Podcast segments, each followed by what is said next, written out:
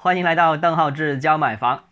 呃，最近央行也公布了这个关于这个严查房贷的一些相关的消息啊。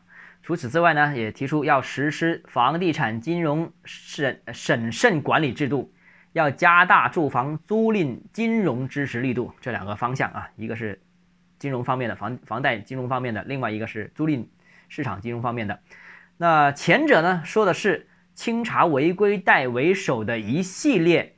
限制违规资金流入楼市的一个相关政策，那后者说的是什么？后者是具体支持租赁市场发展的金融政策，是支持租赁市场发展的。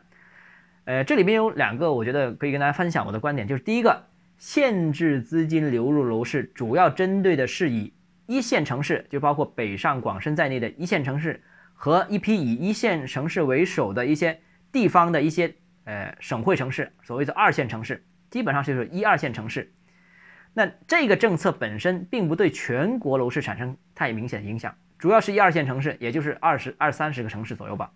因为目前广大的三四线城市在这一轮楼市行情当中表现的并不亮眼，这轮楼市行情当中主要集中在一二线城市有表现，三四线是很平稳的。那所以目前来看，三四线城市在楼市调控政策上面并不需要。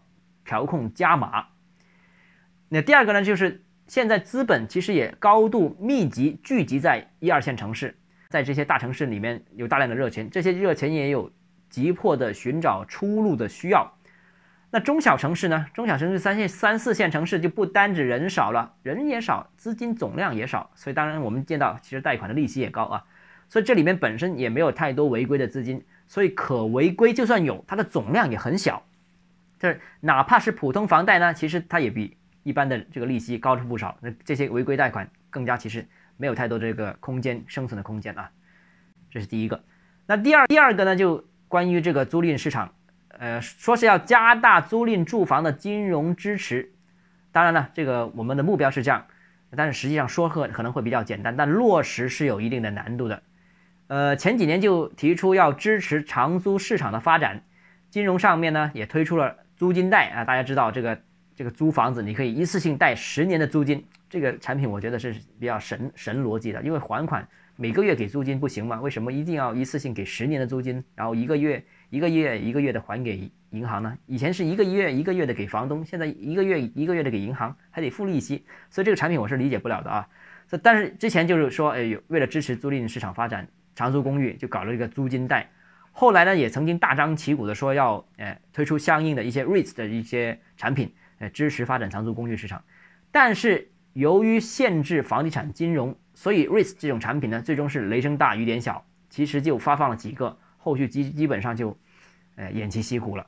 而租金贷，我们说的这个很难理解的十年的租金这个贷款啊，反而成为了引诱长租运营机构违规的主要原因。一次性可以套十年的租金出来，我何乐而不为呢？找这么多钱是吧？所以这个反而成为了这个引诱犯，呃，这个这个违规的一个主要原因。最终大家见到了，就去年这个长租公寓市场或租赁市场出现了连续的暴雷情况。所以呢，后续能在金融上怎么支持这个租赁市场发展呢？现在还很难说，需要进一步观察。